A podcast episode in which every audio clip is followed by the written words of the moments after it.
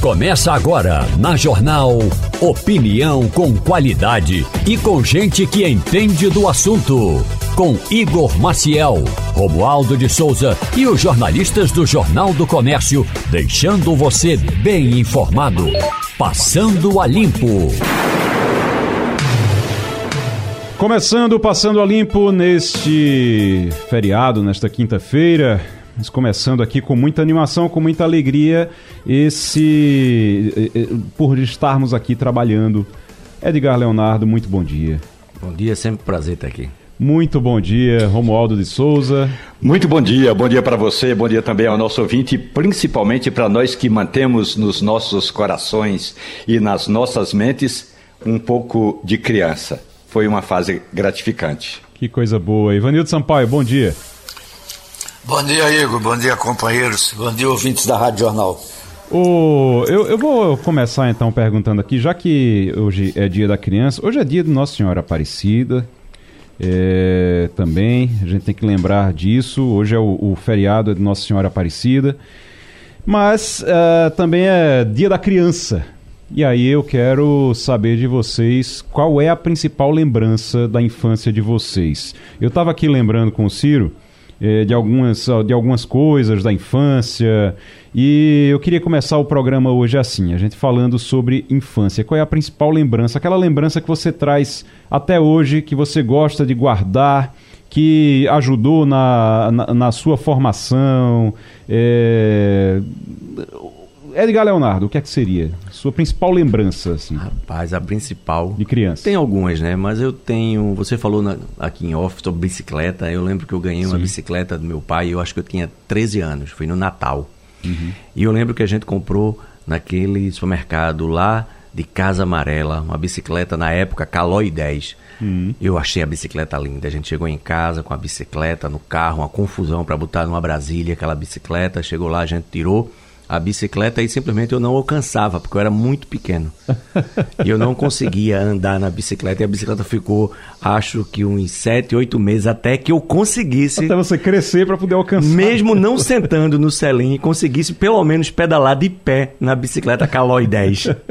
você sabe, eu, o, a Caloi 10 era o sonho de. Assim, eu, eu tinha um sonho da Caloi 10, eu, eu só vim ter uma depois de adulto. A Caloi 10. Aquela Caloi 10, aquela de, de que você tinha o, o guidão Isso, aquela, né? o pessoal e, chama hoje de Speed, né? Speed, exatamente. Mas no tempo pronto. só tinha Caloi 10, BMX é, e uma outra. E a velha barra circular. É, Romualdo de Souza, sua lembrança Olha, de infância. Eu, o meu grande sonho era ter um, um, copinho que um amigo meu, Anchieta Patriota, também tinha um igual. Era um copinho que tinha um canudinho acoplado. Só que o copinho do meu amigo era de alumínio. E a minha tia Terezinha Pereira foi ao Recife e eu pedi para ela comprar um idênticos. E ela comprou um de plástico. Até aí tudo bem. O, o copinho com o canudinho acoplado. E aí eu fiquei lá brincando com o copinho. E aí veio uma tia minha, lá da roça, é, lá da, da, do mato onde a gente morava, e aí falou assim: Ah, eu preciso esquentar o leite aqui para Marinalva, minha filha. E aí ela esquentou o leite e botou o copinho na boca do fogão e, e esqueceu. Nossa. Daí a pouco, nem leite, nem copinho, nem nada, porque o copinho derreteu na boca do fogão de, de lenha lá em casa e eu fiquei muito frustrado, mas eu me lembro muito desse copinho. Foi um grande presente na infância. Ivanildo Sampaio, uma lembrança de infância, Ivanildo.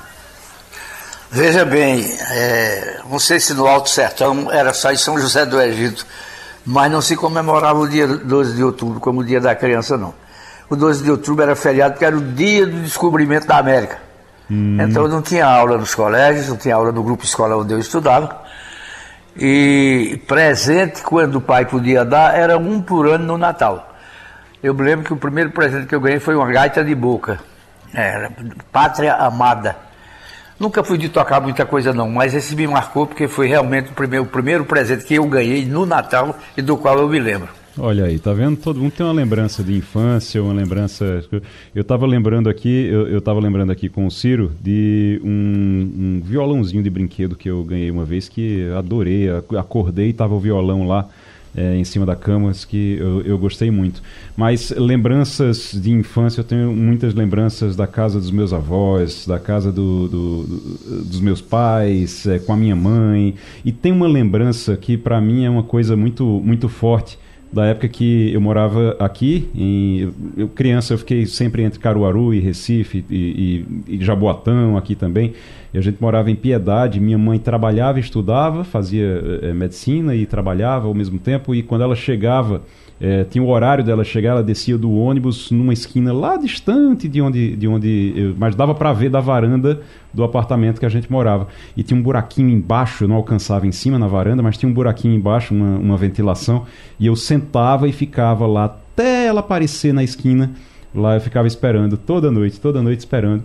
E aí, felicidade era quando ela chegava, aí eu corria para fingir que estava dormindo, para ela me acordar e me colocar para dormir de novo. Mas aí quando ela vinha que trazia um chocolate. Às vezes ela vinha e trazia um chocolate. Eu não esqueço disso. Vamos embora? É... Vamos começar aqui, nesse dia de hoje. É... A gente precisa continuar falando sobre a guerra no... em Israel, a guerra de Israel contra o Hamas, contra o grupo terrorista Hamas. Novas explosões atingem a faixa, atingem a faixa de Gaza. Israel está bloqueando o abastecimento de água e energia na faixa de Gaza, ali naquela região.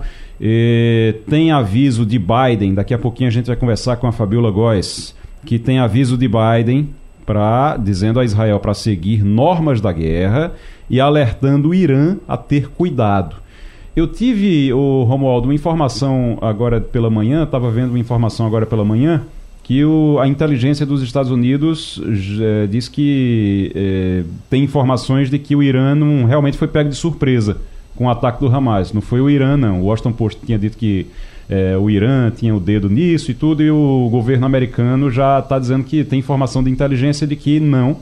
O Irã foi pego de surpresa também, não esperava, e o Irã, inclusive, está conversando, e o Líbano e o Irã conversando com o Hezbollah para dizer: olha, não vão não, porque a confusão vai ser grande se vocês se meterem nisso, né?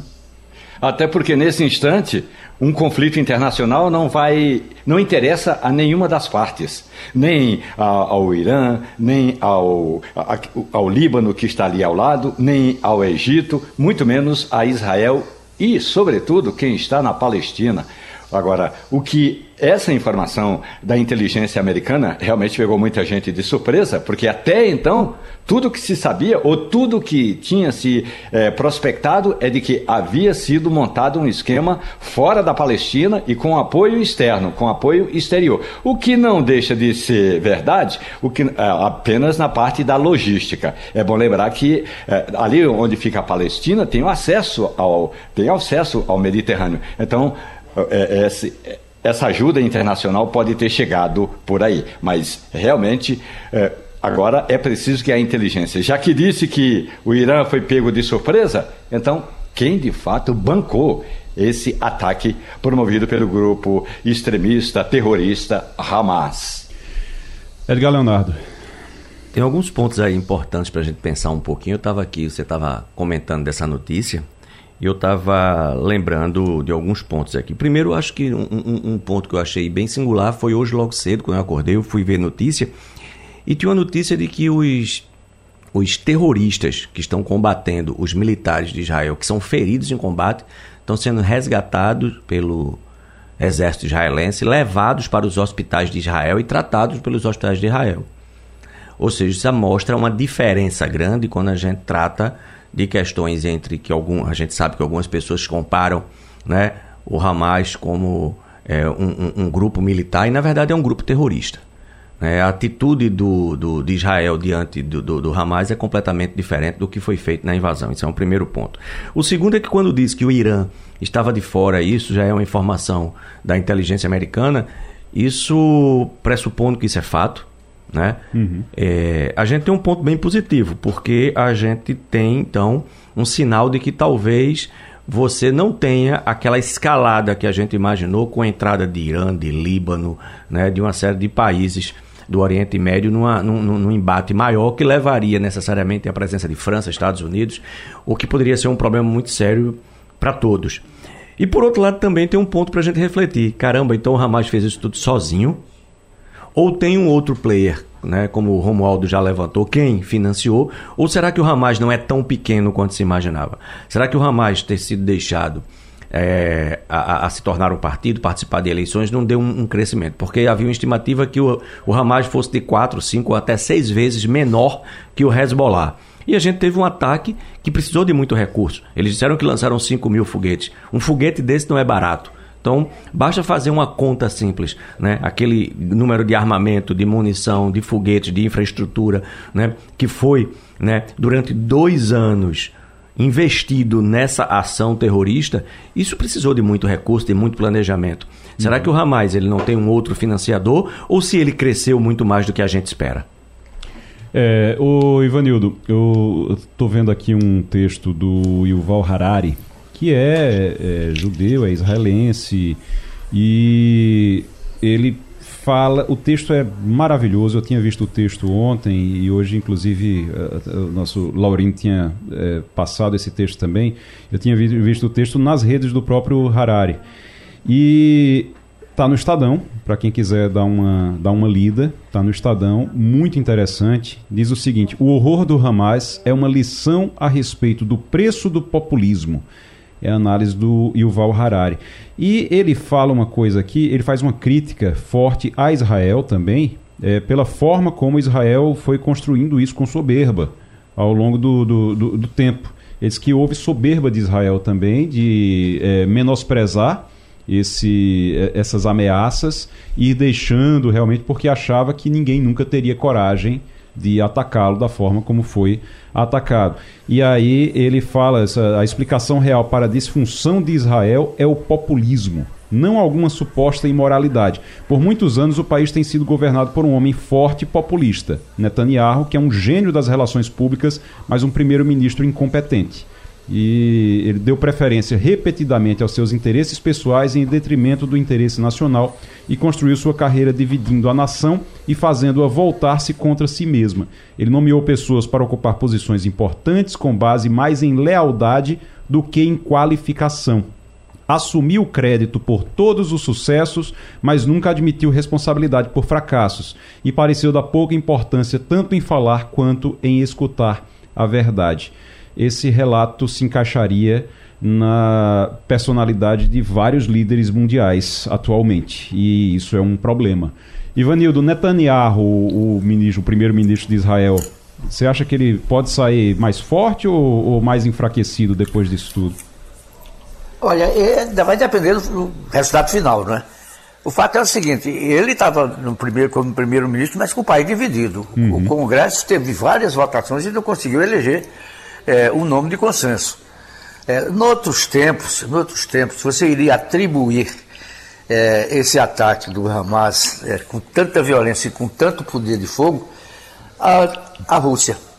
Mas a Rússia já está muito preocupada com a guerra da Ucrânia e certamente não está por trás disso. É. Agora, realmente causou surpresa não é, é esse fato do poderio do Hamas, né, do, do, do volume de equipamentos é,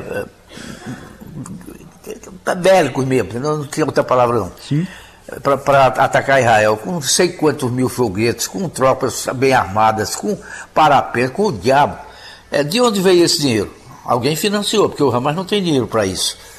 Rapaz. De onde veio é que é o mistério, né? Se o Irã nega, os, o próprio Estados Unidos diz que o Irã nada teve com isso, não dá para você acreditar que o Hamas sozinho teria esse poder de fogo.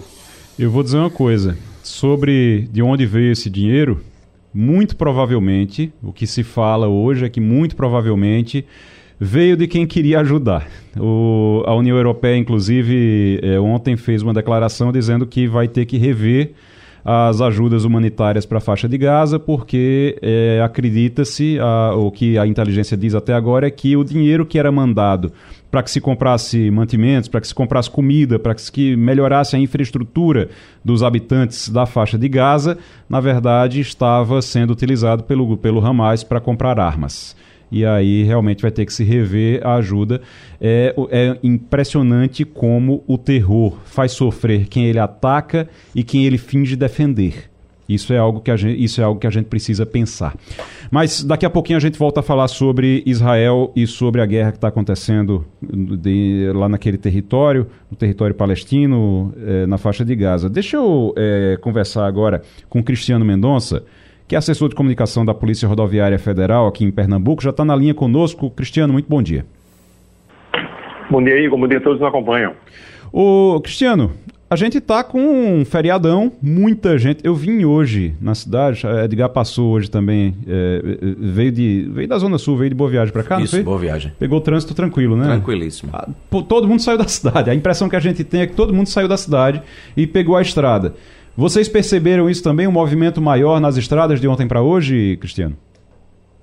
Sim, verificamos esse aumento, né, principalmente no final da tarde de ontem, e no início da manhã de hoje também já é o trânsito mais intenso, né? Acabamos de falar agora com a equipe de Garaçu e informar que o trânsito ali no sentido de uma pessoa também já, é, já está bastante movimentado. Então, pelo visto, muita gente acabou aproveitando para viajar. E como é que está acontecendo a operação da Polícia Rodoviária Federal nessa, durante esse período agora, desse feriadão? Começou quando, vai até quando e quais são as, as atividades que vocês estão desenvolvendo? A PRF iniciou a operação na quarta-feira e ela segue até o, o domingo, até a meia-noite do domingo. Uhum. Então estamos aí realizando operação em todo o estado e com foco naquelas rodovias que apresentam essa maior movimentação, principalmente a BR-101 Norte e Sul, que leva ao litoral do estado, e no Agreste e no Sertão, na BR-232, BR-428, BR-428, todas elas estão sendo monitoradas. O é, Cristiano Mendonça é assessor de comunicação da Polícia Rodoviária Federal em Pernambuco, conversando com o Passando a Limpo sobre a operação Nossa Senhora Aparecida para esse, esse feriadão. Ivanildo Sampaio, tem alguma dúvida, Ivanildo? Bom dia, Cristiano. Aqui em Pernambuco, que eu saiba, nós não temos nenhuma romaria pelo interior não, para o dia de Nossa Senhora. Ou nós temos? Vocês têm que passar a policiamento por conta disso. Isso, bom dia, Ivanildo. Na verdade, nós temos algumas celebrações, né, principalmente na região do Agreste, em Caruaru, né, tem, tem algumas é, missas lá voltadas para Nossa Senhora, mas existe uma romaria específica para isso. A gente verifica muito isso aí em São Paulo, né, naquela região de Aparecida, e lá há uma operação específica para acompanhar esses fiéis. Eu estava vendo até eh, lá em, em, São Paulo uma preocupação porque o povo está fazendo a romaria pela estrada. É perigoso, né, Cristiano? É verdade, requer um, um maior cuidado, né? A PRF ela se prepara todo ano para acompanhar essa romaria, justamente porque muita gente vai seguindo pelo acostamento, né, até, até o santuário. Então, é um, é um reforço na fiscalização que acontece naquele local. A gente faz muito esse trabalho também de orientação aos pedestres, né, principalmente para quem vai, vai é, andar pelo acostamento, utilizar roupas claras, né, lanternas, se for uhum. fazer algum percurso mais, mais tarde. E justamente de olho para evitar qualquer atropelamento. Rom, é, Romualdo de Souza. Cristiano Mendonça, bom dia. Na região em que eu moro aqui, até ir numa padaria, Cristiano, eu só pego rodovias estaduais. Mas é uma rodovia. Em uma dessas rodovias hoje de manhã, Cristiano, tinha um veículo com um motorista, ao lado do motorista tinha uma senhora com uma criança no colo. Os três, Cristiano, não estavam usando cinto de segurança e eu botei a mão na cabeça e falei e pensei, meu Deus do céu, que responsabilidade. Cristiano, que dica a Polícia Federal dá para o nosso ouvinte, você que nos acompanha agora na Rádio Jornal, ouvindo a Rádio Jornal, caminhando por uma dessas BRs aí, dirigindo por uma dessas BRs, com uma criança fora da cadeirinha, Cristiano? Bom dia, Romualdo. De fato, é uma situação que, infelizmente, ainda se repete. Somente nas operações, a PRF ela faz muita esse tipo atuação, tanto pela falta do cinto, principalmente para quem vai atrás do veículo, a gente acaba deixando de utilizar, e a questão também da cadeirinha, que a gente acaba esquecendo, né, não utiliza. Então, a gente sabe do, do risco que se representa. O tanto o cinto né, como a cadeirinha, ela reduz em cerca de 70% as lesões no caso de uma colisão de trânsito. Então, é fundamental que os pais, os responsáveis, utilizem esse equipamento, é que todos utilizem o cinto, porque de fato ele salva vidas. Ô Cristiano, as pessoas ficam muito. Quem viaja fica sempre pensando: olha, qual é o melhor horário para sair, qual é o melhor horário para voltar. É, muita gente saiu ontem à tarde e hoje durante a noite também, e hoje pela manhã também, muita gente saindo. Mas a volta, qual é o melhor horário para voltar para não pegar engarrafamento? Quanto mais cedo, melhor. Né? O motorista puder antecipar essa viagem para o início da manhã, ele pode fazer isso e vai evitar esse transtorno da volta. Muita gente acaba deixando para voltar no final da tarde e acaba se deparando aí com aquele congestionamento maior. Então, se ele puder antecipar essa viagem, viajar durante o dia, inclusive, que é melhor, mais seguro, também é uma boa recomendação. Outra informação, nas, no fim de semana passado eu peguei a estrada, fui ali para o Rio Grande do Norte e no caminho muito engarrafamento, aí sempre tem uma batidinha, uma coisa, aí engarrafamento gigantesco. E aí complica mais que o povo começa a pegar o acostamento para tentar chegar mais à frente, para tentar entrar na pista mais na frente. É, acaba piorando a situação, né, Cristiano? Sem dúvida, sem dúvida. A recomendação, na verdade, no caso de uma colisão sem vítima, é que esses motoristas retirem o veículo da, da rodovia para evitar justamente esse congestionamento e ele próprio pode fazer esse registro do acidente. Então, ele pode entrar no site da PRF, lá no gov.br/prf, tem o campo lá de EDAD, que a gente chama, que é o Boletim Eletrônico de Acidente, e ele mesmo pode fazer esse processo e evita essa fila que é formada após essas colisões. Uhum. E você ressaltou bem a questão também do, do trânsito pelo acostamento, o grande perigo que isso representa. Além do motorista poder acabar atropelando alguém ou atingir um veículo que está precisando utilizar essa, essa parte da rodovia, é uma infração gravíssima né, e pode ocasionar uma multa de reais. A multa, qual o valor? É R$ 1.467. Então, se o sujeito está ali querendo ser esperto, chegar antes de todo mundo é, para é, passar o, o, o, engarrafamento e pega o acostamento, se a polícia rodoviária vê, R$ 1.400 de multa. Isso, fazendo essa ultrapassagem pelo acostamento é infração gravíssima, com sete pontos na habilitação. Tá certo. Cristiano, Cristiano Mendonça, assessor de comunicação da Polícia Rodoviária Federal em Pernambuco, muito obrigado, bom trabalho para vocês. Obrigado, Igor. Um grande abraço. O Romualdo, o PL está pedindo a, a Bolsonaro para ser mais moderado. Eu, eu, eu, tinha visto essa história e disse, rapaz, que o PL está preocupado com, com, com o Bolsonaro, tá, acha que ele tá arrumando que ele arruma confusão demais, né? É, eles acham o seguinte: o Partido Liberal entende que Jair Bolsonaro é um, um grande quadro do partido que pode trazer votos, que é triplicar com o apoio da ex-primeira-dama, o partido quer triplicar a quantidade de prefeituras e, por isso, pre precisa do apoio de Bolsonaro e de Michele Bolsonaro. Então, já disse o seguinte: ó, oh, presidente, não, não arrume mais encrenca. A gente só quer que o senhor faça o seu trabalho. Qual é o trabalho de Bolsonaro? Convencer aos políticos regionais a doarem dinheiro para o partido, a fortalecerem le a legenda, a arrumarem candidatos com condição de disputa e, portanto, Jair Bolsonaro nisso ele é muito bom. É, mas aí a, a, a, o recado foi para não se meter em confusão. O problema é que ele já está muito metido em confusão, né? Tem processo de, de todo tamanho já contra ele.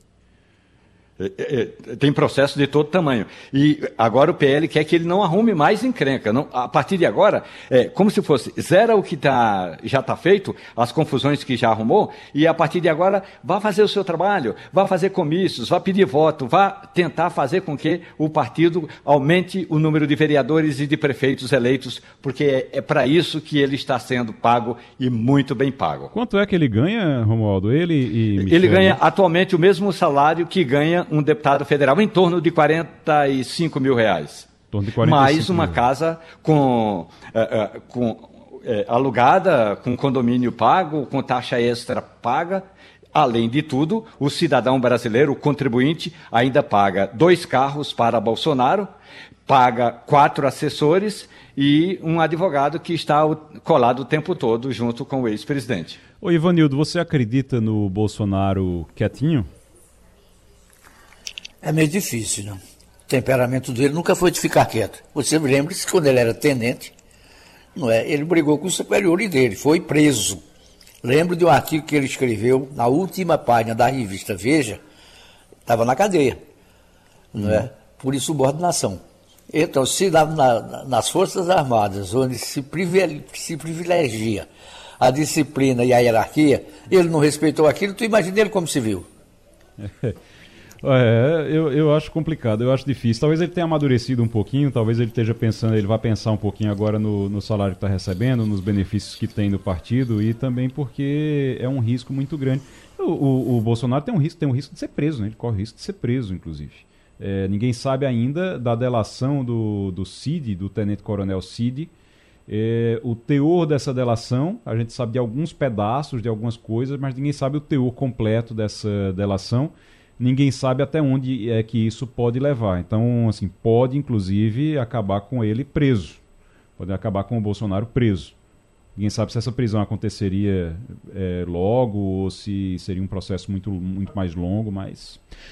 Vamos conversar com Fabiola Góes agora? Vamos para Washington, Estados Unidos. Fabiola. Pronto. Presidente dos Estados Unidos, Joe Biden, disse que o governo americano está trabalhando junto a Israel para resgatar os reféns do grupo extremista Hamas.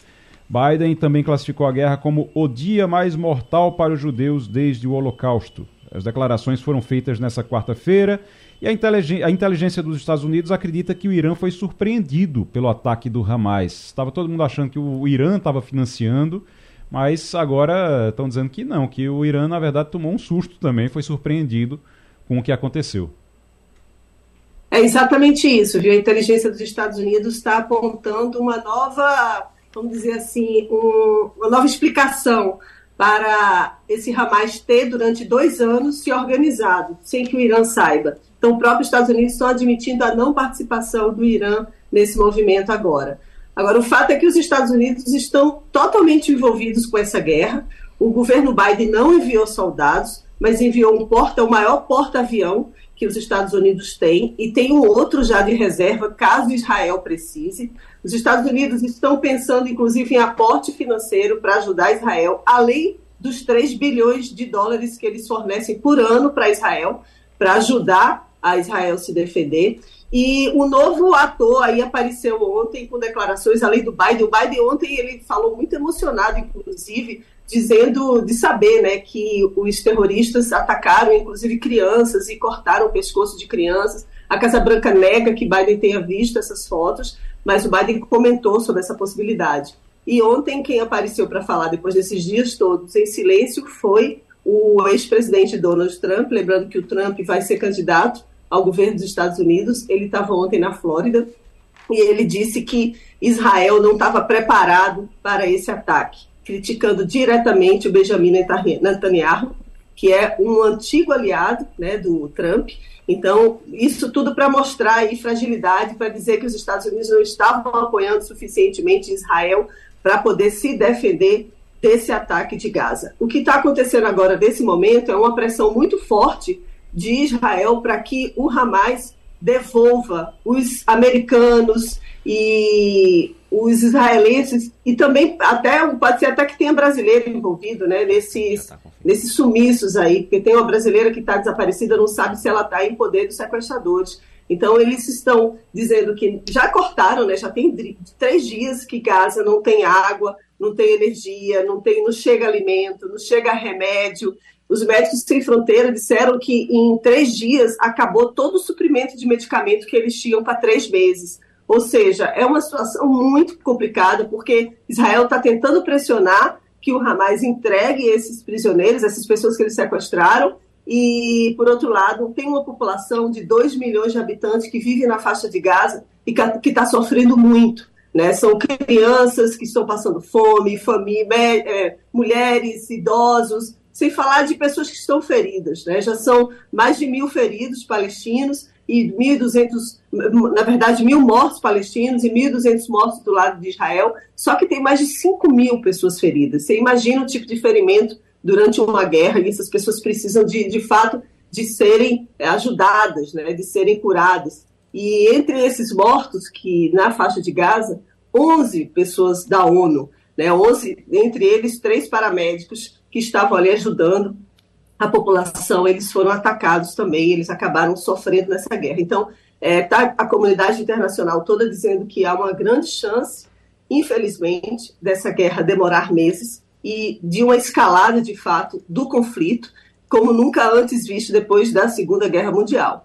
Então, está o mundo inteiro muito atento ao que está acontecendo nesse momento em Israel. A Arábia Saudita, que é um, um fator importante aí nesse momento, em que os Estados Unidos estavam tentando uma aproximação com Israel, está já em conversas com o Irã. Historicamente, os dois países foram sempre opositores, mas agora é, o Irã está tentando levar, vamos dizer assim, a Arábia Saudita para o lado deles, porque eles chegaram a fazer um encontro, um acordo mediado pela China, que não tem nada a ver com essa história, mas a China está se mostrando um negociador nesse momento. Agora, o fato é que a gente está vendo esse momento, esse momento de guerra, de uma possível escalada do conflito e os Estados Unidos, obviamente, responsáveis por parte dele, né? Porque está enviando mais suprimento e mais recurso ainda para esse momento, para esse, esse local de guerra.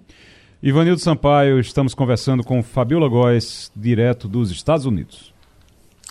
Bom dia, Fabiola. É, o Congresso americano finalmente tem um presidente, não é? é não sei se Skylise a pronúncia do nome do cidadão, mas eu pergunto a você, isso foi uma derrota para Donald Trump, já que o candidato que ele queria não era esse, esse esse, esse que foi escolhido? Exatamente. Esse republicano, Steve Scalise, ele foi escolhido né, pra, pela Câmara dos Representantes, que está acéfala, né, já tem mais ou menos uns 15 dias, 10 dias, em que o speaker, o, o líder, né, que é o Kevin McCarthy, que seria o presidente da Câmara, ele foi retirado pela primeira vez na história dos Estados Unidos, o presidente da Câmara foi tirado do cargo, e isso é sim uma derrota do Donald Trump, porque o candidato dele, o Jim Jordan, só teve 113 votos, assim, é, é, 99 votos no caso, e enquanto o Steve Scalise teve 113 votos. E aí a gente vai ver depois uma disputa final, no plenário final, e eles precisam, o, o ganhador precisa ter 217 votos né, para a Câmara inteira, envolvendo é, democratas e republicanos. Vai ser uma votação muito difícil, lembrando que na última votação para a escolha do presidente da Câmara foram 15 sessões para poder escolher o nome do presidente. Agora, isso tudo é no momento de muita instabilidade política aqui também nos Estados Unidos, em que o momento em que a Câmara precisa aprovar medidas muito importantes, não só a, o orçamento, né, que está parado, que eles precisam renovar o orçamento daqui a mais ou menos um mês, agora na metade de, de novembro, os Estados Unidos ficam sem orçamento se não voltarem até lá. E sem falar de suprimentos agora para Israel, a Ucrânia também, que está com o pires na mão, esperando mais 40 bilhões de dólares de, de, de recursos para poder entrar e é, tentar avançar aí nessa guerra contra, contra a Rússia. Então é um momento de muita estabilidade e o Trump se mostra enfraquecido aí nessa escolha para esse novo presidente. Fabiola Góes, conversando com o Passando a Limpo, Edgar, Leon, Edgar Leonardo. Fabiola, bom dia. É, a gente vendo essa, essas ocorrências, digamos assim, lá nos Estados Unidos, onde a gente tem é, Biden é, revogando um conjunto de leis federais aí para construir um novo trecho do muro. Ou seja, ele caminhando na direção oposta de tudo aquilo que ele vinha propondo, conversando, que faz parte da pauta dele.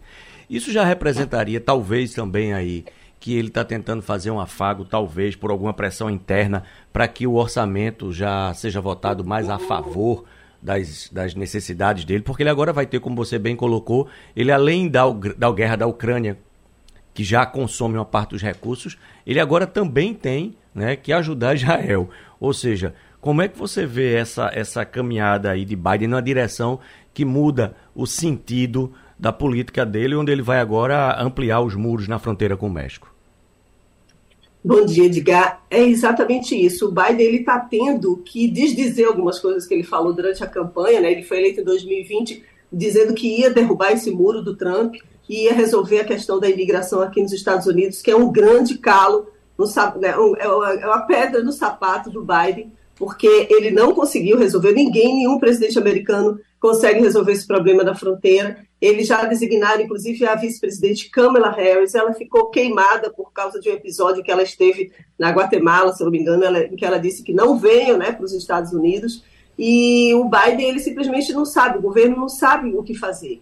E agora eles tiveram que cancelar 26 né, leis federais e para poder permitir de novo que o, esse muro continue sendo construído. A desculpa dele, do governo dele, é de que já havia esse orçamento previsto, já tinha dinheiro para construir, para terminar esse muro, e o que ele está fazendo é simplesmente dar continuidade a um cumprimento de uma decisão federal aqui dos Estados Unidos. Mas o fato é que está levantando muita polêmica, porque são 32 quilômetros de fronteira de muro que eles vão construir, e é numa área de, onde tem é, é, animais, onde tem muitas reservas. A, a área não é totalmente preparada para receber muro. Então, vai ter um impacto ambiental muito grande também com essa construção desse muro, sem falar que o Biden não está atingindo o problema principal, né, que, na verdade, eu não sei se os Estados Unidos conseguem resolver esse problema, porque a questão são os países que não conseguem manter os seus nacionais para poder impedir que eles cheguem, eles tenham que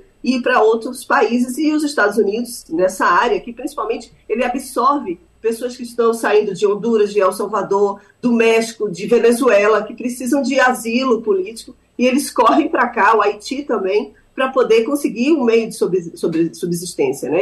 Então, os Estados Unidos, o que ele está fazendo agora, o Biden está fazendo, é tentar, de fato, uma harmonização, vamos dizer assim, com o Congresso americano para apoiar, apoiar o que ele precisa passar de algumas emendas de orçamento, né, de dinheiro para a Ucrânia, para Israel, e está tentando um afago realmente nos republicanos, que essa é uma pauta dos republicanos. E também tem a questão da campanha eleitoral, porque ele está tentando, obviamente, pegar os votos daquelas pessoas que estão insatisfeitas com o Trump, que são republicanos, mas que ficam ali entre meio termo, né, oscila entre democrata e republicano, tentando atrair para o lado deles, dizendo que está fazendo alguma coisa para impedir a imigração ilegal. Mas é aquela história, né, Edgar? Eles estão resolvendo o problema do século XXI com medidas do século XIV, né? Porque a gente sabe que construir muro para separar não vai resolver o problema de imigração aqui nos Estados Unidos.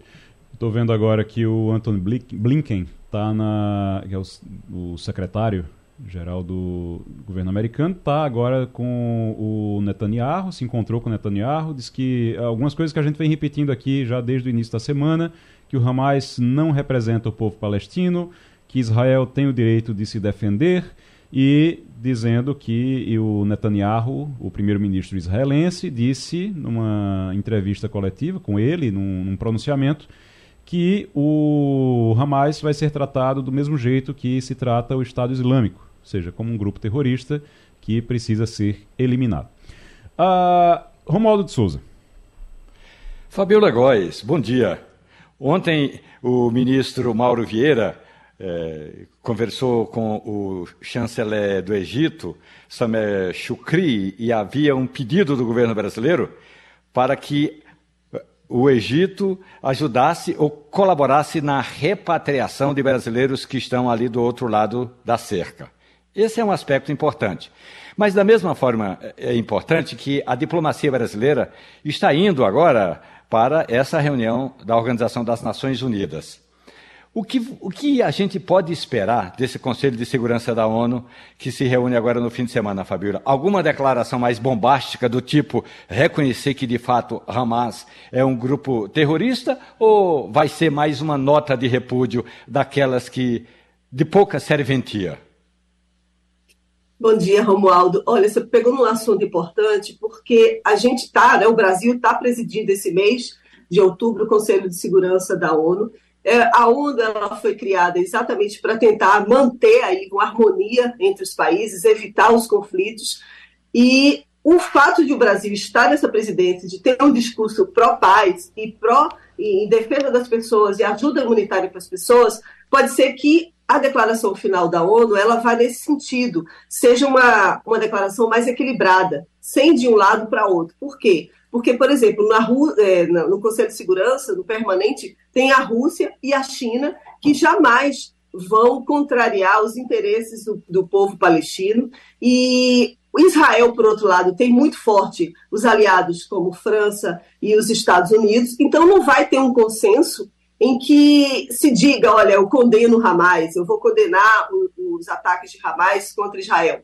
Eu acredito que vai haver sim um texto que eles precisam fazer uma declaração formal para o mundo, porque na última reunião que teve no domingo de emergência, eles não fizeram uma declaração conjunta, nem deixaram que vazasse o que, que eles discutiram lá dentro, mas o fato é que a gente espera sim, mas nesse sentido, no sentido de uma ajuda humanitária que a ONU pode apresentar e se mobilizar nesses momentos para ajudar as pessoas que estão sofrendo. Né? O nosso embaixador, o chanceler, vai né, está tá em Nova York, na verdade, vai participar dessa reunião com o embaixador Sérgio Danese, que é o nosso representante na ONU, e eles vão conduzir essas reuniões. Agora, não se pode esperar muito do Brasil nesse momento, né? Eu vejo muitos, muita gente falando sobre isso. Ah, o Brasil tem, o Brasil não tem a ver diretamente com o que está acontecendo no Oriente Médio, né? Muito pelo contrário, está muito distante e não tem ligação nenhuma a não ser, né? Quando foi criado o Estado de Israel que na época o nosso chanceler, o nosso representante que estava lá, ele, ele conduziu e, e ajudou que Israel conseguisse formar um Estado. Mas agora o que o Brasil pode fazer como representante, né, como presidente do Conselho de Segurança da ONU, é tentar apaziguar ali os discursos, mas que de fato a gente não espera uma declaração contundente da ONU de um lado nem de outro. Fabiola Góes, direto dos Estados Unidos, de Washington, conversando com o Passando a Limpo, toda terça e toda quinta-feira. Fabiola, Bom fim de semana para você, até semana que vem. Bom fim de semana, até semana que vem. Um abraço a todos. Direto para Israel para conversar com o Mário Roberto Melo. Uh... Já temos? Ah, já está ali. Mário, muito bom dia para você, boa tarde aí em Israel. Como é que estão as coisas? A última vez que nós nos falamos, você estava apreensivo é, com a situação, está com gente da sua família, com seu filho também é, na linha de frente. Qual é o, o, o panorama agora? A gente conversou na, na, no início da semana. Quero saber agora como é que estão as coisas por aí. Muito bom dia a todos vocês. Parabéns às crianças brasileiras. E infelizmente aqui no dia de hoje, no dia de ontem, foi divulgado hoje, é, chegou um caminhão para o que seria o IML aí em Pernambuco, é, de 50 crianças queimadas e uma colada à, outra. É, foi chamado é, um cirurgião plástico muito conhecido aqui do país para descolar uma da outra.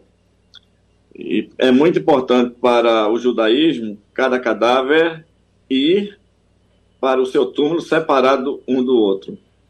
E daí é, eu lamentar profundamente. Em relação ao que você perguntou, é, em relação ao que você perguntou, eu posso te dizer o seguinte.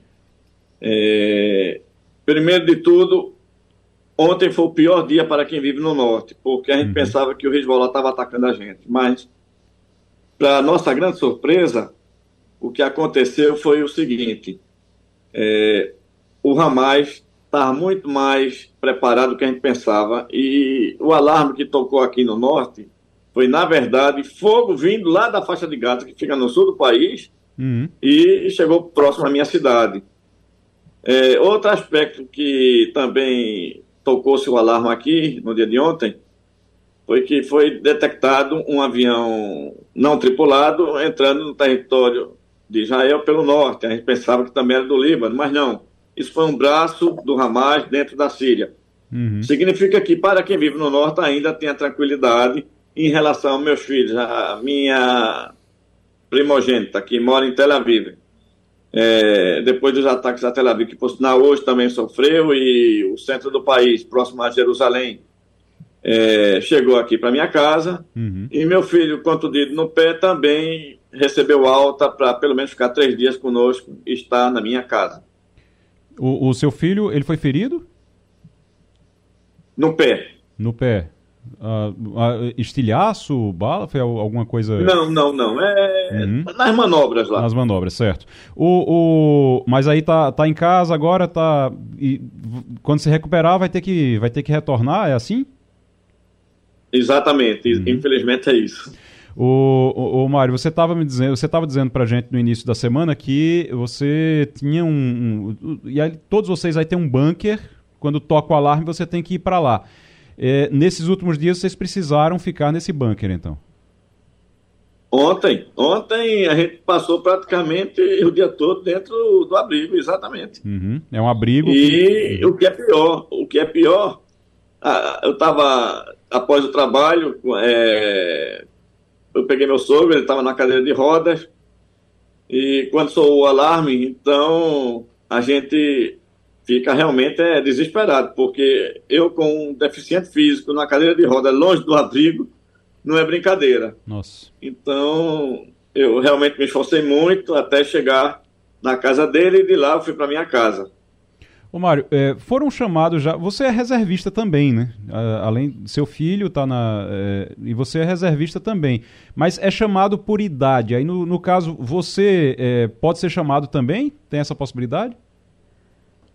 Não, só se eu quiser e, obviamente, é, não há necessidade de uma pessoa da minha idade já participar, talvez para consulta, essas coisas todas, mas não para ir para a linha de frente, porque há suficiente.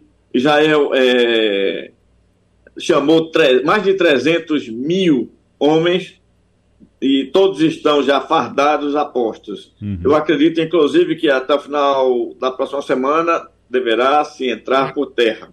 Entendi. O Ivanildo Sampaio está com a gente, pode fazer pergunta também, Ivanildo. Bom dia, Mário.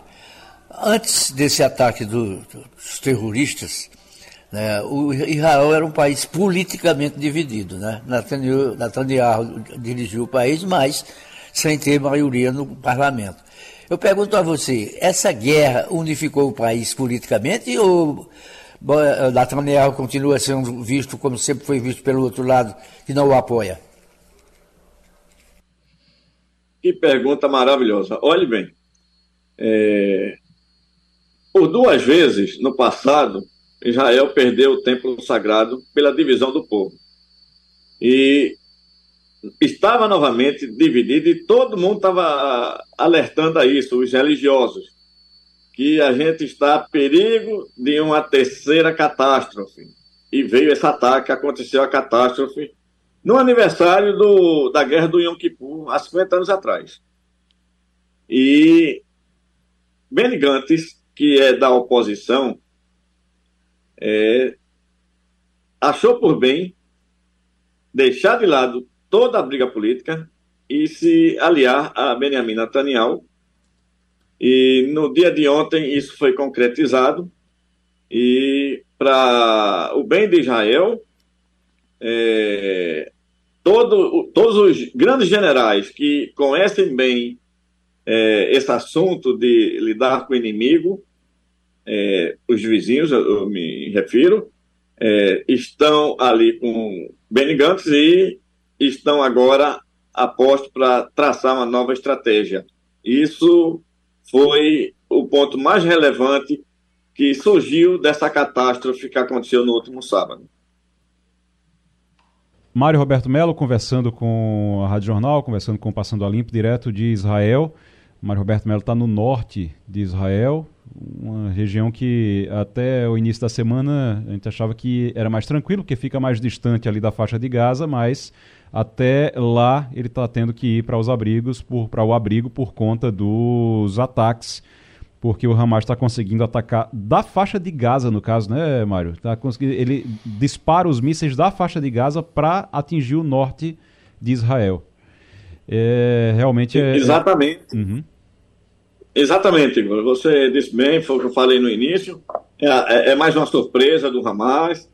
E todos nós aqui do Norte é, estamos mais tranquilos também depois do pronunciamento do presidente Joe Biden. E hoje, agora mesmo, o secretário é, Blinken, o secretário de Estado é, das Relações Blinken. Exteriores, Blinken, americano, é, se encontrou com Netanyahu e ratificou que a frota naval dos Estados Unidos já se encontram aqui. É, tudo que precisarem é, em, em tratando de material bélico ou, ou até mesmo ajuda financeira é, estarão prontos e que também tem o, o, o outro lado ali no, como é o nome, o Mar, no Mar Vermelho, é, outra, outra frota naval, caso existam novas ameaças dos países árabes contra os israelenses. Romualdo de Souza. Mário Roberto Melo, muito boa tarde para você. Ontem, numa conversa do chanceler brasileiro com o colega do Egito, o Brasil dialogou sobre como retirar 30, que agora só são 28 brasileiros que estão na faixa de Gaza, atravessar ali a fronteira, quer dizer, atravessar aquela parte que tem uma cerca com cadeados e tudo, e chegar com, digamos, tranquilidade ao Egito para poder serem levados a Tel Aviv. Você que é um estrategista e que foi um estrategista no passado, foi no passado, claro, é, como é que, que recomendação, que dica, que orientação você daria para retirar esses 28 brasileiros da faixa de Gaza até levá-los ao Egito? É, esses brasileiros que você se referiu, obviamente, são palestinos. É, então, eu tenho certeza que não terá menor, o menor problema caso eles cheguem à fronteira do Egito. Por Israel, ninguém pode sair. Então, é, por lá, Israel não implicará com ninguém para a saída, desde que seja para o lado egípcio. E, inclusive, é, eu estou até com receio, Romualdo, é, de uma crise política com o Egito, entre Israel e o, Egito, porque eles queriam mandar um caminhão com é, querosene e com combustível para o lado da Palestina. E Israel disse: não mandem nada, porque se o caminhão passar é, para o lado palestino, a gente vai destruí-los. E o outro aspecto que também está implicando é que há um, não quero dizer boato, mas uma divulgação na imprensa israelense de que é, os egípcios alertaram a Netanyahu de que o Hamas está preparando algo grande. Não especificaram o quê. E Netanyahu, indagado pela imprensa israelense, disse: Não, não escutei nada e está gerando um, um, clima desagradável. É, como se Netanyahu quisesse dizer que os egípcios estariam mentindo. Tá vendo aí? É confusão em cima de confusão. Edgar Leonardo. É, bom dia, né? Bom dia pra gente. Boa tarde aí, Mário. É, o que a gente fica percebendo, mas que é a distância, e talvez você aí consiga passar melhor esse sentimento, é que me parece que não só Israel, mas todo o mundo negligenciou um pouco a força do Hamas, né? Então me parece que é, é, é, havia uma, uma, uma, certa percepção de que o Hamas talvez não tivesse o, recurso, não tivesse o planejamento, a organização para fazer algo tão grande. Isso me parece que não só da, da, da inteligência em Israel, mas talvez do mundo todo, ou talvez até, como você está colocando, tivessem avisado, e que parece um pouco com o que aconteceu exatamente há 50 anos atrás, que ninguém acreditou nas informações que vinham daquele ataque, né? No exatamente Kippur, né? no Yom Kippur, e que também negligenciaram e acabou resultando naquela tragédia, perda de vidas, que sempre qualquer processo desse tipo de, violência acaba resultando em perda de vida, embora Israel tenha saído ao final e ao cabo vitorioso. Mas o que você acha aí? Qual o sentimento do povo quanto a essa percepção aí de que o Hamas, que por sinal está atacando o norte do país, né, como você bem colocou, quanto a talvez terem, não terem percebido a tempo é, é, essa, esse poderio do Hamas? Não sei, o que é que você tem a me dizer para isso? Muito bom dia. É uma pergunta que o próprio israelense fica perguntando entre si, né? Porque, na verdade, o Hamas tem armas primitivas, mas que a, cada ano que se passa ele vem aprimorando. É, ainda não tem as armas que o Líbano tem, através do Hezbollah. É, são mísseis teleguiados com precisão. E a, o Hamas ainda não chegou a esse nível, porque Israel faz o cerco, e eu acredito que o, o que o que contribuiu para esse sucesso dessa catástrofe foi realmente um plano muito arquet, arquet, arquet, me ajuda aí a palavra. Arquitetado. Ah, exatamente. Às vezes eu, eu, eu, eu, me complico na palavra porque já são 32 anos que eu estou afastado do Brasil. Claro. Então, é, foi muito bem arquitetado e eu é, só posso atribuir isso à inteligência iraniana que treinou e, através do, da, da internet ou Google Maps, é, eles conseguiram dizer exatamente o que fazer, onde fazer e quando fazer. E lembrar sempre que tudo isso aconteceu por falha na, da inteligência israelense, que não é, detectou nenhum é, indício que isso poderia acontecer. E, sem dúvida, a maior arma né, do Hamas foi a perversidade, porque, oh meu Deus do céu, é, o que fizeram com as crianças, com as mulheres grávidas, com as idosas e é, com os soldados, a forma animalesca que tiraram eles do tanque e coisas que, é, é, é inclusive, eu prefiro não citar aqui para uhum. não trazer um, um, uma imaginação e a pessoa adoecer é, pensando no que aconteceu aqui. Tudo bem. É, isso aí foi realmente a, o maior sucesso do Hamas, a perversidade, a crueldade. Foram bárbaros. Eles ultrapassaram é, até mesmo o Estado Islâmico. E hoje o Blinken citou isso quando se encontrou com é, Nathaniel, onde afirmou que Israel está com, é, os Estados Unidos estão com Israel, seja, o que, seja no que for. É, uhum. Aconteceu hoje um fato que também estou meio preocupado. Uhum. É, mudando já de assunto é, e continuando na guerra. Sim. Israel atacou a Síria. E eu fui informado que ele atacou o aeroporto é, de Damasco, porque amanhã teria um encontro entre o ministro das Relações Exterior, Exteriores iraniano uhum. com é, Assad. E ele, a Força Aérea destruiu o aeroporto, que inclusive estava vindo um avião do Irã é, de passageiros e não pôde aterrissar e voltou para o Irã. Ok. Mário Roberto Melo, obrigado, obrigado aqui pela, pela conversa, pelas informações e volte aqui para a gente trazer mais informações nos próximos dias. Muito boa sorte, fique com Deus aí. Obrigado, Mário. Obrigado a vocês, estou sempre às ordens. Um grande abraço. O Romualdo. A gente daqui a pouquinho vai falar com o Felipe Moura Brasil, mas primeiro tem um desembargador que afirmou que gravidez é, não é doença e vai ser investigado pelo CNJ. Que história? Gravidez é doença? Por que, é que o CNJ é. vai investigar?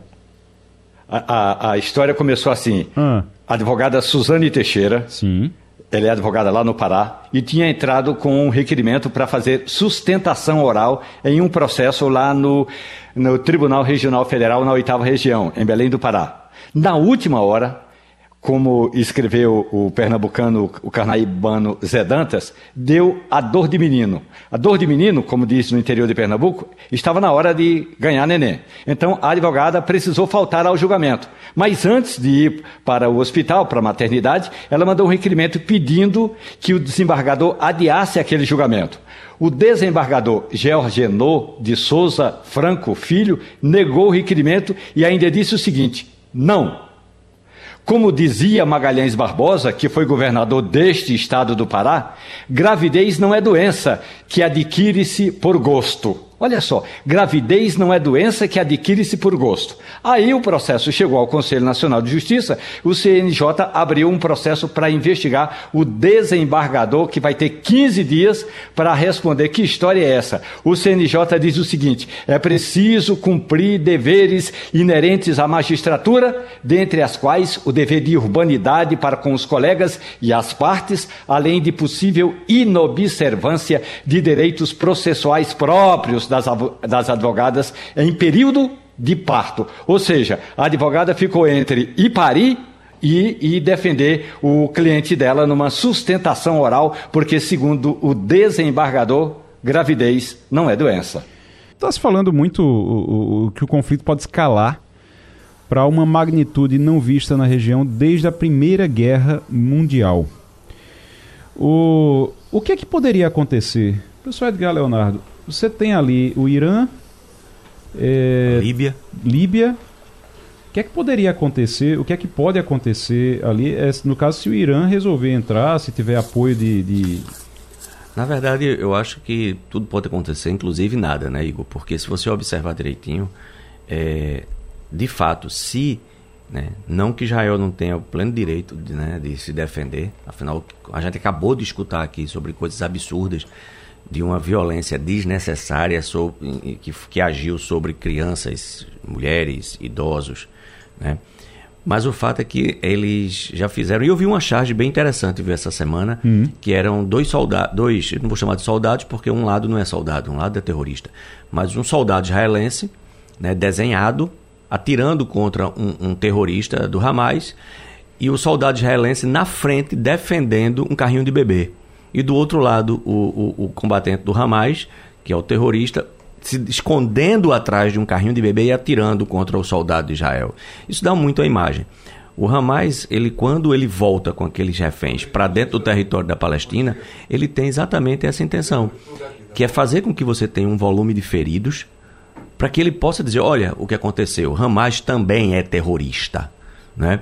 Então, esse é o grande, o grande problema. Porque quando você vai ter um cenário de reféns, você tem que tentar buscar esses reféns. E o Hamas não tem dado indicações, a menos que tenha alguma coisa mais recente, que eu não tenha visto, dá indicações de que vai libertar os reféns. Ele não fez os reféns por acaso. Ele fez o refém para que houvesse uma invasão terrestre. A invasão terrestre leva para um combate urbano.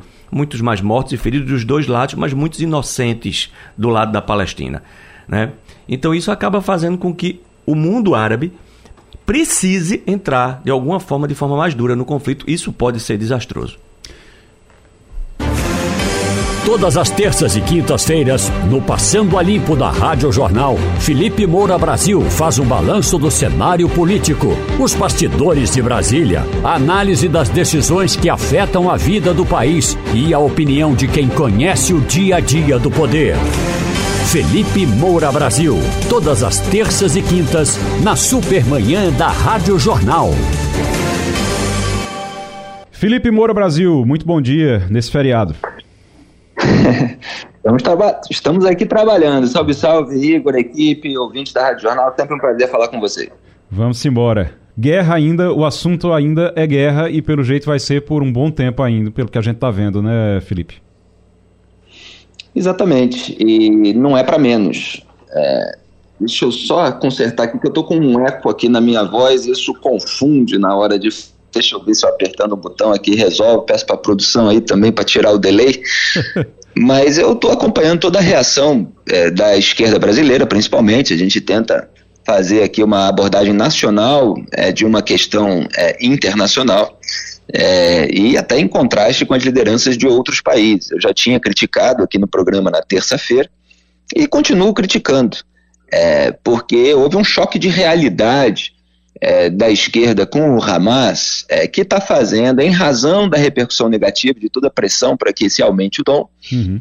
É, com que é, a esquerda se module um pouquinho esse discurso. Quer dizer, ficou um pouquinho menos pior né, de terça-feira para quinta-feira, mas continua muito ruim.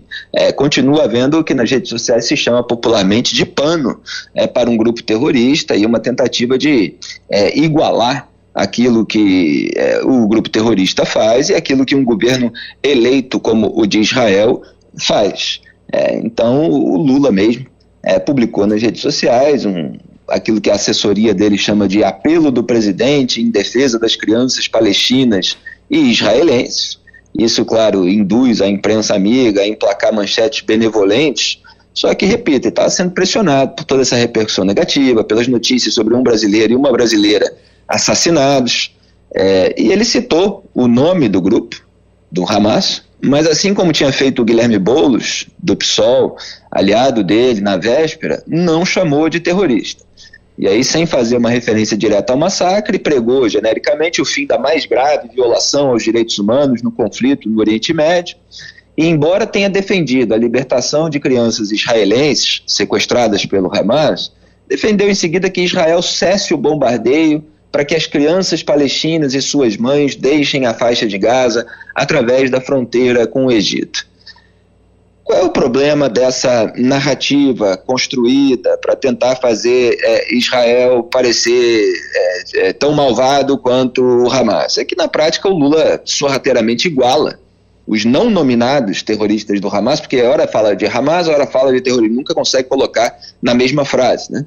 ele iguala ao governo eleito de Israel em matéria de violação de direitos humanos. E, em nome da promoção da paz, cobra um cessar-fogo imediato. Ou seja, logo após, imediatamente após, o assassinato de 1.200 israelenses, a maioria deles civis. E isso, claro, que só beneficia os terroristas. Fornece para eles mais tempo para se protegerem e para planejar novos ataques. O, o que está havendo, é, é, de maneira geral, é uma grande é, confusão que eu preciso resumir assim: é, é, a diferença básica entre essa esquerda que se faz de sonsa sobre a natureza do Hamas e as pessoas que condenam massacres cometidos pelo grupo. Qual é essa diferença? É que essa esquerda defende a existência de um Estado palestino sob comando desses terroristas obcecados em varrer Israel do mapa. E as demais pessoas condicionam a discussão sobre a existência de um Estado palestino à neutralização desses terroristas. Então, desde o começo, eu chamo a atenção para o fato de que há uma confusão entre é, é, terroristas do Hamas e palestinos inocentes. As pessoas podem ser é, aderentes, elas podem ser adeptas da, da causa palestina é, em relação à criação de um país, em relação à defesa do povo palestino. Agora, o Hamas, ele não representa todo o povo palestino. E essa distinção não está aparecendo. Em razão, é, muitas vezes, de uma lente ideológica pela qual as pessoas passam a enxergar o mundo, e isso vai viciando o raciocínio delas. Elas passam a enxergar o mundo por essa lente do opressor contra o oprimido. E aí você vê ali, Israel é um país miudinho, que foi atacado inúmeras vezes ao longo da história, às vezes ganhou uma guerra na qual é, havia sido atacado primeiro, e aí acabou, de certa forma, expandindo um pouco seu território. E depois é acusado de expandir o território. Não é que não haja medidas é, erradas, criticáveis, etc., uhum. mas é preciso contar a história é, como, como ela aconteceu. É, então, é, é, é, esse país é, que lida com todos esses é, terroristas em torno, é, ele tem essa dificuldade né, na guerra de propaganda de mostrar a essas pessoas com raciocínio viciado que ele está lidando com o terror, que ele não está simplesmente impedindo o povo palestino de discutir essa questão. então, é preciso fazer essa distinção é, fundamental. É, e o que aconteceu na postagem do Lula também é que ele, ele omitiu que o Hamas, ao contrário de Israel, historicamente usa escolas como armazéns de mísseis e palestinos inocentes como escudos humanos. Então, o próprio Hamas impede a saída do povo que ele diz defender e explora esse valor de face das narrativas na guerra de propaganda. Então, a, a gente vê manchete sempre, depois de uma reação militar de Israel a um ataque do Hamas, de que Israel bombardeia a escola. Só que você tem mísseis que são escondidos pelo Hamas em escolas. É, o Lula também omite é, que o exército de Israel, e aliás isso foi confirmado por um brasileiro, Rafael Tabajuihansky, né, que é sargento da infantaria paraquedista das forças de defesa israelenses. Não é nenhuma novidade, já falo disso há muito tempo, mas o, existe uma equipe no exército de Israel cujo trabalho é ligar para os civis em Gaza e avisar que o local vai ser atacado. Então eles têm um tempo para poder evacuar o prédio, evacuar a área antes do ataque. E o próprio brasileiro é, diz que isso nunca vai mudar, é, porque a política do exército israelense é evitar as baixas civis, tanto em Gaza quanto na Cisjordânia. Os militares seguem fazendo ligações, seguem jogando panfletos, é, muitas vezes pela via aérea, e vai seguir assim. É, então, hum. assim, o problema de você ser alvo de um, de um massacre terrorista é que depois você precisa neutralizar esses terroristas antes que eles cometam novos ataques. E se eles acabam usando é, civis é, como escudos humanos, é, você fica num, num, dilema tremendo. E aí toda a, a, a, reação, a tentativa de constranger a legítima defesa, ela se volta contra Israel, que tem que ficar, portanto, sendo bombardeado com o seu povo é, sendo atacado, sequestrado, torturado, estuprado, assassinado, como a gente viu num festival de música eletrônica.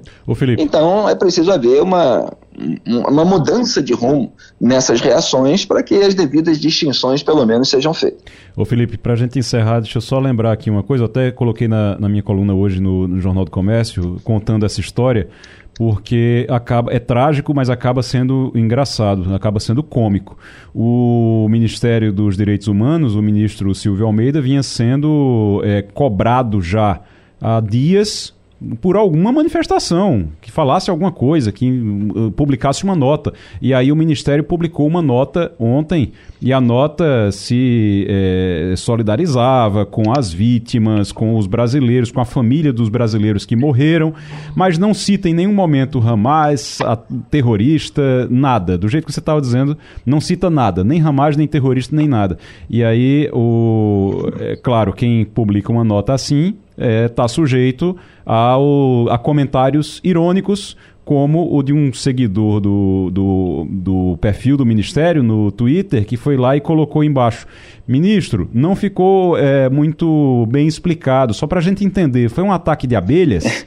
Porque assim, é isso. Não, é, é exatamente. Isso. Eu, eu ironizo isso também, assim, a gente é, às vezes ri para não chorar, é que parece que um ataque caiu do céu, é, um ataque veio de lugar nenhum, é, não tem autor, não tem responsável pelo ataque. Uhum. Então se omite, é uma obscuridade. As pessoas precisam é, é, é, reconhecer quem trata os assuntos com transparência e quem trata com obscuridade. E a esquerda lulista, inclusive o seu líder, estão tratando esse assunto com uma baita obscuridade, omitindo informações e omitindo as associações é que deveriam ser feitas. Lá em Israel, oposição e governo, que é uma democracia, existe discordância interna, existe alternância de poder, é, existem às vezes iniciativas até eventualmente autoritárias, mas aí você tem o restante da população se manifestando. Houve isso recentemente. Sim, um sim. projeto para tentar enfraquecer o poder judiciário. Né, todo sábado, milhares de pessoas saíam às ruas e o projeto, por hora, acabou engavetado. Uhum. Agora, todo mundo que estava lá polarizado, dividido, né, esquecendo das ameaças externas, está unido é contra os ataques terroristas. Agora tem que lidar também com essas pessoas que por, seja por interesses escusos, seja numa isso que eu estava tentando né, é, focar aqui, seja é por uma mente viciada, eu fui falar disso e acabei é, falando de outra coisa, uhum. é, é uma mente viciada em enxergar o mundo pela, pela lente ideológica do, opre, do opressor contra o oprimido. Então Israel pequenininho é, que acabou é, se tornando um país rico, um país forte, um país é, desenvolvido, ele é, é, é visto como opressor por essas pessoas que estão viciadas a lidar é, com isso. E elas não conseguem enxergar a opressão provocada pelo Hamas, não só contra israelenses inocentes, mas contra palestinos inocentes também. Uhum. Então, essas pessoas perderam a capacidade de, de ter empatia por civis que são assassinados, que são sequestrados, porque elas estão enxergando o mundo simplesmente por essa lógica e confundindo, repito, pela enésima vez, terroristas com uma população inocente é que é, pode lutar pelos seus direitos, principalmente quando tiver é, menos terroristas oprimindo né, elas todas. Felipe, Felipe Moura Brasil, obrigado. Até semana que vem, Felipe. Obrigado a vocês, um grande abraço e bom feriadão. E a gente vai chegando ao final desse Passando a Limpo de hoje. Quero agradecer Ivanildo Sampaio, Romualdo de Souza, Edgar Leonardo pela participação aqui. Amanhã tem mais. Aproveite o seu feriado e o Passando a Limpo vai ficando por aqui. A Rádio Jornal apresentou opinião com qualidade e com gente que entende do assunto. Passando a Limpo.